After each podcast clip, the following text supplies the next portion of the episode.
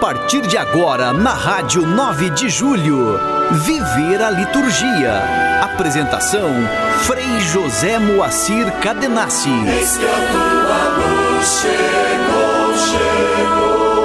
A glória do Senhor vem te cobrir. E as trevas não se adensam mais em ti.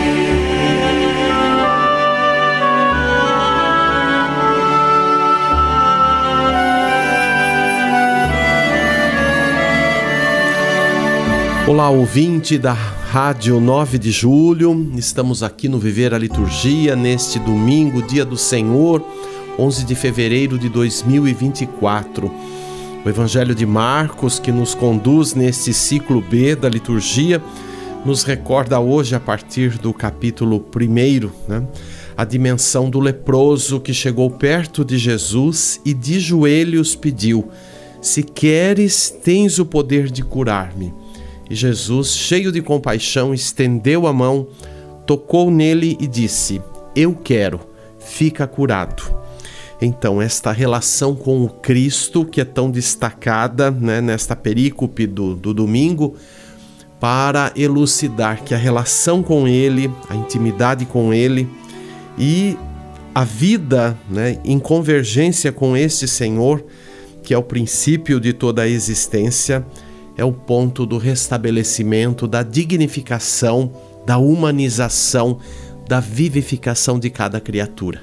Neste breve relato está também o sentido da Páscoa nova do Senhor, né, que veio fazer novas todas as coisas a partir da existência humana no seu mistério da encarnação e nesta relação de confiança. É isso que a gente aprende com este pequeno trecho, né? Quanto é preciso confiar no Senhor. Né? E foi esta atitude do leproso que, pela realidade histórica, né, no contexto ali da religião judaica, por ser leproso era o pior mal que ainda se contava alguém poder adquirir né, na face da terra, e este mal era considerado também uma verdadeira desgraça e um ato de punição do próprio Deus. Imagine, Jesus, Deus permite este encontro, né, acolhe o reconhecimento do doente sobre a sua pessoa e toca nessa pessoa. Ou seja, Jesus toca no impuro, toca naquele que era maldito. Então, isto é uma revolução na dimensão religiosa e nós precisamos aprender muito desta atitude. Né? Nós que, ainda, mesmo como cristãos e católicos, ainda temos dificuldades de encarar as realidades humanas, né? E quando muitas vezes também nós abominamos ou ainda condenamos ou ainda sustentamos preconceitos. Então é isso que Jesus nos ensina em, em primeiro lugar com esta atitude, que é preciso integração e ter um olhar novo sobre as realidades humanas e sobre os malefícios também, né? Porque tudo é oportunidade de a graça de Deus se revelar. Não, não vamos esquecer disto. E este 11 de fevereiro também marca o Dia Mundial do Enfermo ou dos Enfermos, não? Então a igreja nesse dia também recorda o quão é preciso, além da integração, a oração, a solidariedade para com os enfermos. Né? Neste 11 de fevereiro que a gente também recorda a Virgem de Lourdes, né? A mensagem de Lourdes tem uma estreita ligação com os enfermos e com o anúncio da graça de Deus mediante a dimensão do Verbo Jesus Cristo. Né? É este sempre o anúncio ligado à Virgem Maria, que é a portadora por excelência desse mistério e que figura também toda a humanidade que porta o mesmo mistério, misticamente falando. Então recordemos também todos os enfermos, além dos seus cuidadores, dos profissionais da saúde, dos agentes da pastoral da saúde que sempre intensamente estão neste serviço da solidariedade e da integração dos enfermos. Mergulhados na vida de Cristo, de grande alegria. Liturgia semanal. Os seus feitos ecoam no mundo.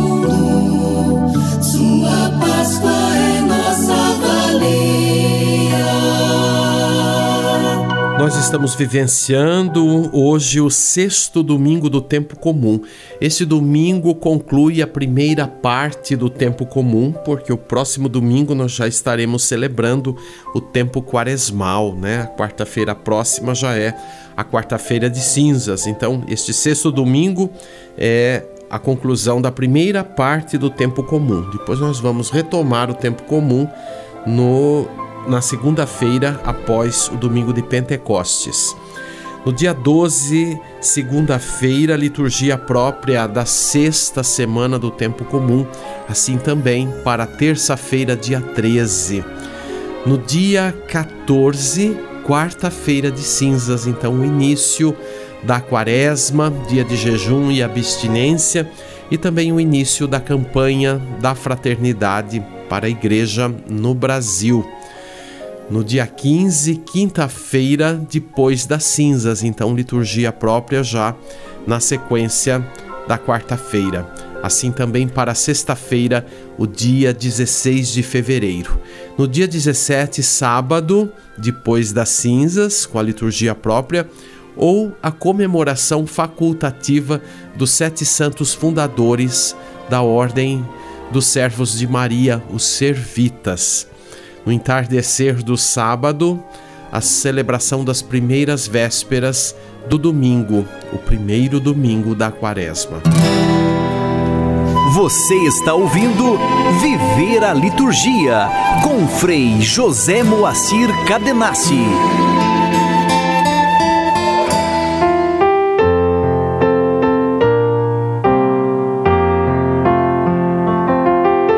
Igreja e liturgia. Nós vamos é, comentar hoje nesta proposta do sexto domingo do tempo comum, que nos coloca diante da realidade do leproso que é purificado, é regenerado, é curado por Jesus. Nós vamos também recordar especialmente dois sacramentos que têm uma relação com esta dimensão é, da reestruturação do ser, da regeneração né? e da reorganização das energias vitais, inclusive, né? não só, mas é o sacramento da penitência ou da reconciliação, ou popularmente se diz da confissão, e o sacramento da unção dos enfermos, né? É, são dois sacramentos que a gente sempre tem uma recordação mais intensa sobre a dimensão curativa. É óbvio que na história da igreja, na dimensão sacramental, por um período muito intenso viu, né, às vezes até de uma forma muito estrita, os sacramentos como ação curativa, inclusive a Eucaristia, né? Isso é muito forte também. Mas é óbvio, a gente não reduz a só esta visão de o sacramento ser um remédio, ser um lenitivo, ser um bálsamo, mas é, na verdade, a vida sacramental, os sacramentos são celebrados como expressão da comunhão com o mistério de Cristo. Então, os sacramentos são formas né, de a gente também intensificar a sensibilidade, a interioridade, o afeto, né? E a dimensão toda do ser, né? a totalidade do ser, a corporeidade que, é, numa concepção até judaica, engloba o ser total. É, então, os sacramentos são elementos de expressar a comunhão, a intimidade com Deus no mistério de Cristo, por meio de Cristo, né? por intermédio de Cristo.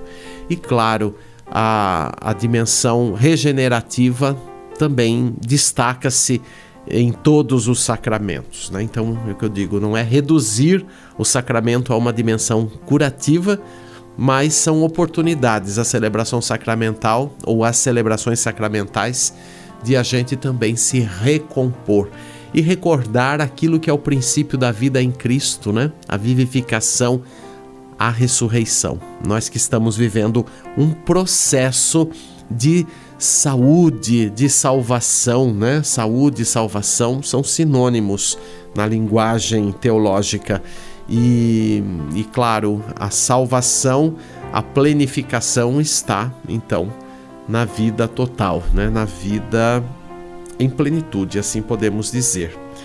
Então, o sacramento da penitência nos recorda o que Jesus como aquele que vem também ao nosso encontro para proclamar as misericórdias do Pai, né?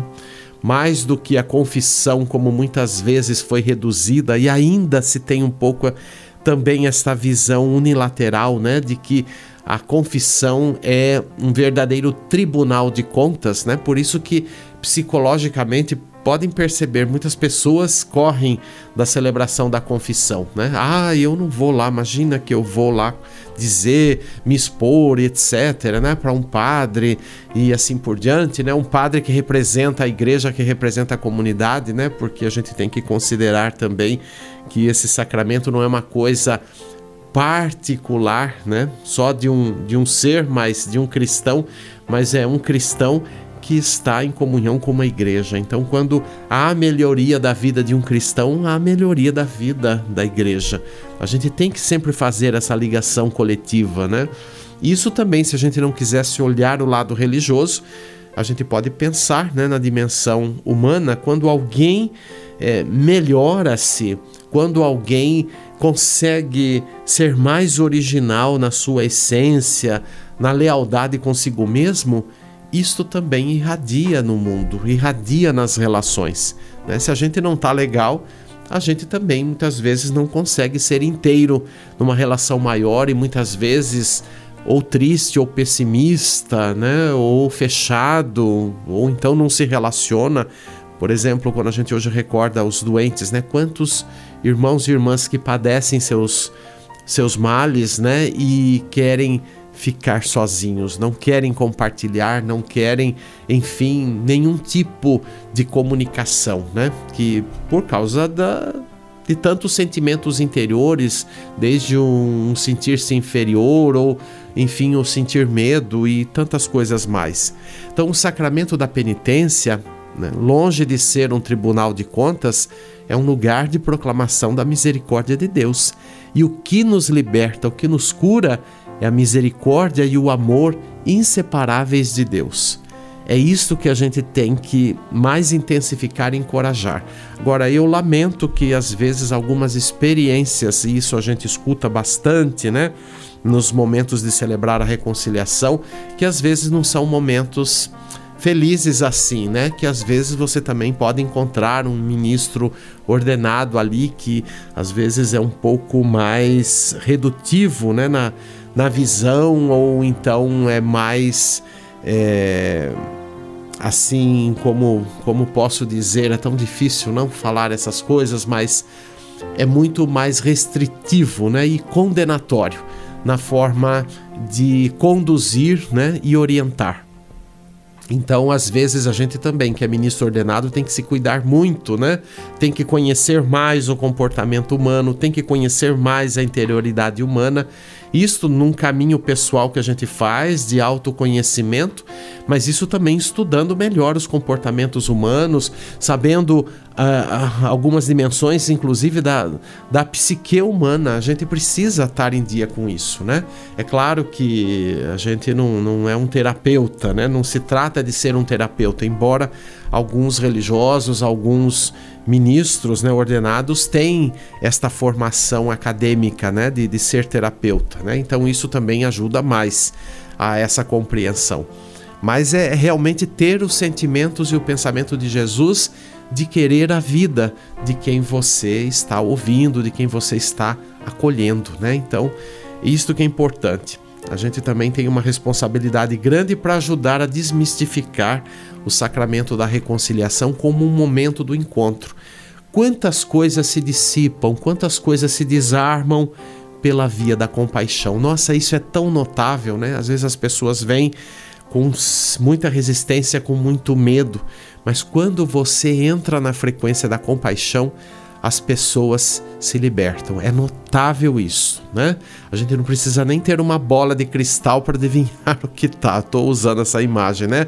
um pouco jocosa para dizer assim, mas a gente percebe que quando você coloca a dimensão do amor e da compaixão e da misericórdia, existe ali uma libertação, existe ali o princípio de uma regeneração. Então é isto, muitas vezes que falta na vida, inclusive de nós cristãos, né? não só estrito ao sacramento da reconciliação, mas a gente conseguir né, ser mais da compaixão. Isso não é fácil, porque isso também exige bastante da gente, muita, muito despojamento, muita humildade, muito desarmamento, né? Muito vencer também as resistências que a gente tem. Então não é um trabalho fácil para ninguém, né? Para quem está sofrendo, para quem também sofre as consequências é, dos males aí, dos comportamentos que atingem, né, muitas vezes de forma negativa a vida. Então, lembrar que o sacramento da reconciliação tem esta dimensão curativa, por quê? Porque está alicerçado no amor, na compaixão e na misericórdia de Deus. É o amor de Deus na pessoa do Filho que nos salva. Foi este amor que foi derramado né, no madeiro da cruz. Porque quando a gente fala que a cruz redime, a cruz salva, não é a cruz enquanto o instrumento né, de, de tortura ali, mas é o que se viveu naquele instrumento de tortura. E no caso, o que Jesus viveu, né? Porque a sua cruz tem uma particularidade mediante todas as cruzes, inclusive daqueles que estavam do seu lado, segundo os relatos evangélicos, né? Aqueles também viveram uma experiência né, de regeneração e um outro de aparente recusa né, da, da compaixão, da misericórdia, né? inclusive insultando o próprio Jesus. Então nós precisamos intensificar né, é, esta questão da compaixão e vencer esta imagem judicial da penitência como juízo, não é que foi muito forte isso no Concílio de Trento como fruto, não? Mas isso é um período de época, a gente recorda lá o século XVI e é um período que muita gente quer recuperar aí no, no contexto de hoje, de uma igreja conciliar de Vaticano II, né? Quer voltar àquele período, né? A, um pouco nebuloso, mas que já foi um período vivido e a gente pode dizer também superado, né? A gente tem que se adequar à dimensão e lembrar que o caminho da reflexão teológica é um caminho crescente, é um caminho expansivo. E quanto mais a gente mergulha no espírito da palavra de Deus e particularmente no evangelho, a gente também vai melhor, né? É, sorvendo e se envolvendo com a graça de Deus, nos desarmando, né? Diante dos medos que a gente tem. E depois a gente tem que recordar também o sacramento da unção dos enfermos, né? Talvez este fica mais em evidência, né, sobre a dimensão é, curativa, né? Tanto é que às vezes as pessoas, mesmo sem frequentar as igrejas, elas às vezes quando estão em situação mais vulnerável de doença, então às vezes procuram a igreja, a comunidade, um padre ou para fazer uma oração. Alguns até pedem assim: "Eu quero uma oração". Aí a gente fala da questão da unção, né, diante do que a pessoa ali comentou. Então, se ela gostaria de celebrar a unção, então alguns não querem não. Eles escorregam, né? Porque porque há um mito sobre isso. Às vezes a crença é tão forte que se você for ungido, a sua vida vai ser abreviada, né? Já aconteceu de eu ir a um hospital, foi solicitado a presença então, né, de um ministro ordenado. A gente foi em nome da comunidade, em nome da igreja. Sempre faço questão de dizer que estou lá em, em nome da comunidade, identifico a paróquia, etc e tal, né? A igreja católica. E aí o enfermo reagir, não, eu não quero isso, eu não quero isso, né? Porque na verdade a gente foi porque foi solicitado por um familiar, né? Então a gente supõe que é, a pessoa queria. E depois você chega lá na hora, a pessoa não quer, ela recusa. Pode ser até que ela decidiu, mas chega na hora, o medo é maior, né? Então a gente também tem que ajudar a acalmar, eu, a gente nunca impor nada mas lembrar que a unção dos enfermos, essa expressão já é uma expressão melhor, né, que a gente adquiriu com o Concílio Vaticano II, porque antes do concílio era chamada extrema unção, e aí que está, né, este medo que perpassa o inconsciente coletivo, né, o mesmo o consciente aí das pessoas que às vezes é passado de uma forma até meio mágica, né? Olha, cuidado, se você for ungido por um padre, você vai morrer, né? E não, não é isso. A gente não tem poder nenhum para abreviar a vida de ninguém de forma sacramental. O sacramento é para vivificar, não é para reduzir a vida, né? Agora, a gente também tem que entender e buscar e melhorar isso ao longo da vida, que a nossa vida tem uma certa finitude no, do ponto de vista corpóreo, né? Químico aqui, material desse corpo. Então isso não dá para negar. A gente vai protelando, a gente vai tentando assim, né, nos cuidados, não, vou melhorar. E tem que, que se cuidar sim, no sentido de ter melhor qualidade de vida. Mas a gente tem que cair na real, né, que a vida é assim constituída. Então não é fácil, né? E o sacramento da unção dos enfermos, longe de querer proclamar é, a desgraça de alguém, pelo contrário, se a gente retomar o rito mesmo, a gente vai ver que o rito é cheio de esperança, o rito, o rito é cheio de confiança né, nas mãos de Deus. Então, é, eu creio que a cura maior que Jesus sempre fez em vida aqui, na, em vida que eu digo quando ele estava visível, né, do ponto de vista desses olhos materiais aqui, que muitos puderam testemunhar, é, eu sinto que a maior cura que Jesus fez foi devolver a vista aos cegos, né? Antes de qualquer outra coisa. Por quê? Isso a gente recebe no dia do batismo, né? Nossos olhos veem a luz, recebem a luz para que eles sejam também sanados de toda a escuridão. Ou seja, a unção dos enfermos, né? Independente de realizar um ato milagroso, isso também pode acontecer, a gente não coloca isto em dúvida, mas a unção dos enfermos quer ser este ato iluminador, para que a gente tenha sempre um olhar renovado sobre o mistério da vida né? e sobre a dimensão da nossa própria existência da nossa corporeidade. Então, ungir alguém em nome da igreja é também dar a ele esta sensibilização, né? Para que, se não for possível, né, a regeneração da forma como se deseja ou como se pensa, né, que poderia ser o melhor, que o melhor seja uma visão renovada sobre a vida. Isto é por excelência, né? Às vezes a gente também até compreende isto quando vive a experiência da Páscoa, né? De um, de um ente querido, principalmente, de um amigo, de uma amiga, assim por diante. Não, que a gente lamenta profundamente, a gente não gostaria que aquilo acontecesse, mas a gente chega num ponto que a gente vai elaborar aquilo, vai compreender e ter uma nova visão. Então é isto que a vida cristã tem muito forte para nos dar, que a gente precisa sorver mais esta dimensão, né, de ter um olhar novo, porque isso também ajuda até num processo, né, curativo, regenerativo.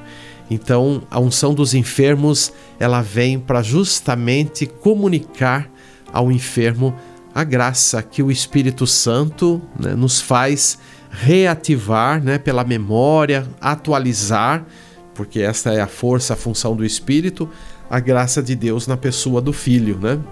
Com que o homem inteiro, o ser humano inteiro, é ajudado em sua saúde, confortado com a confiança em Deus e robustecido contra todas as provocações do mal, né? aquilo que a gente considera ser o nosso inimigo, e da angústia com relação até à própria finitude ou à morte corporal, né? de tal modo que o enfermo possa não só suportar e superar os seus males com fortaleza, com determinação, né? com clareza, mas também lutar contra eles, né? inclusive conseguir a saúde se convém para a sua salvação integral. Né? Igualmente, assim o Senhor concede é, a graça e comunica né, por esse sacramento o perdão dos pecados e a plenitude da penitência cristã. Então, isto é muito forte, é muito intenso e a gente precisa né, continuar aprofundando, né? não fazer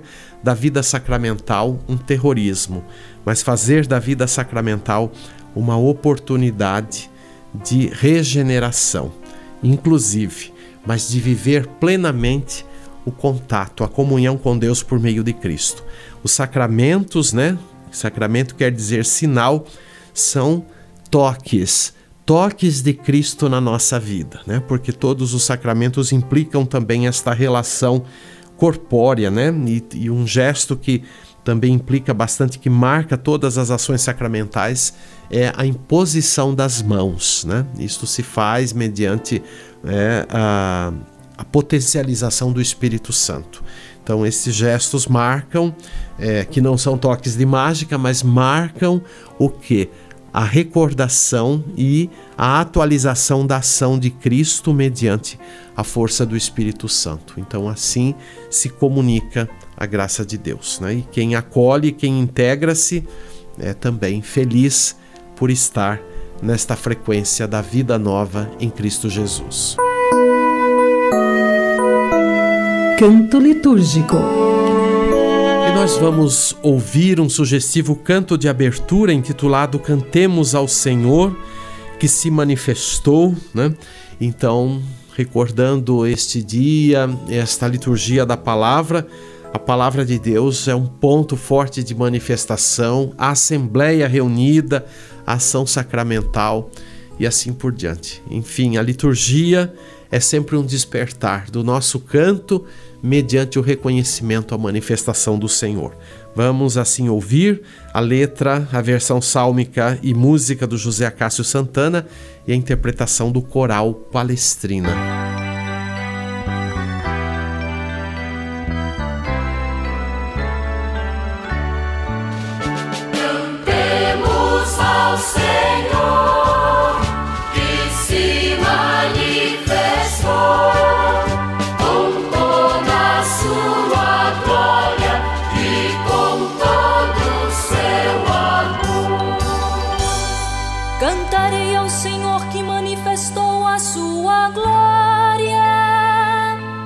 Tornando-se meu poder e minha salvação.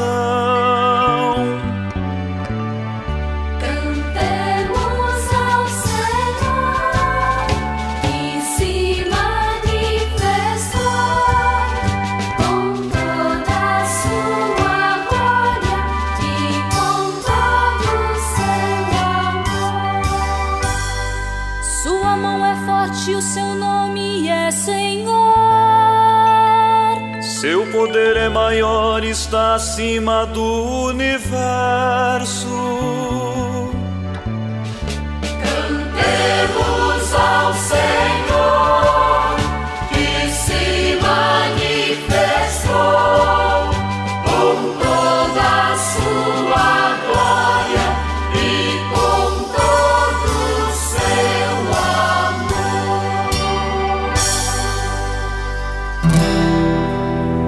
Você está ouvindo Viver a Liturgia com Frei José Moacir Cadenassi. Eu recordo também a contínua campanha Família de Amigos da Rádio 9 de Julho.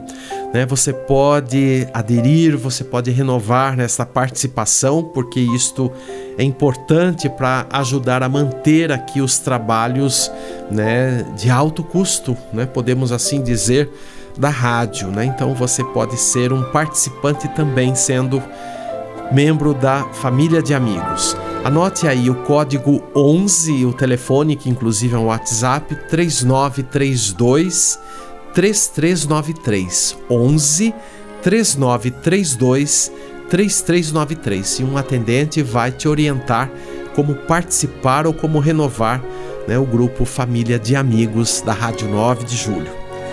E nós concluímos o programa de hoje juntos rezando. Ó Deus, que prometeis permanecer nos corações retos e sinceros, concedei-nos por vossa graça viver de tal maneira que possais habitar em nós por nosso Senhor Jesus Cristo, vosso Filho, que é Deus, e convosco vive e reina na unidade do Espírito Santo, por todos os séculos dos séculos. Amém. Muito obrigado pela sua participação, desejo-lhe a paz, o bem e espero você no próximo domingo com o nosso Viver a Liturgia. Até lá! Você acompanhou o programa Viver a Liturgia. Apresentação: Frei José Moacir Cadenassi. Eis que a tua luz chegou, chegou.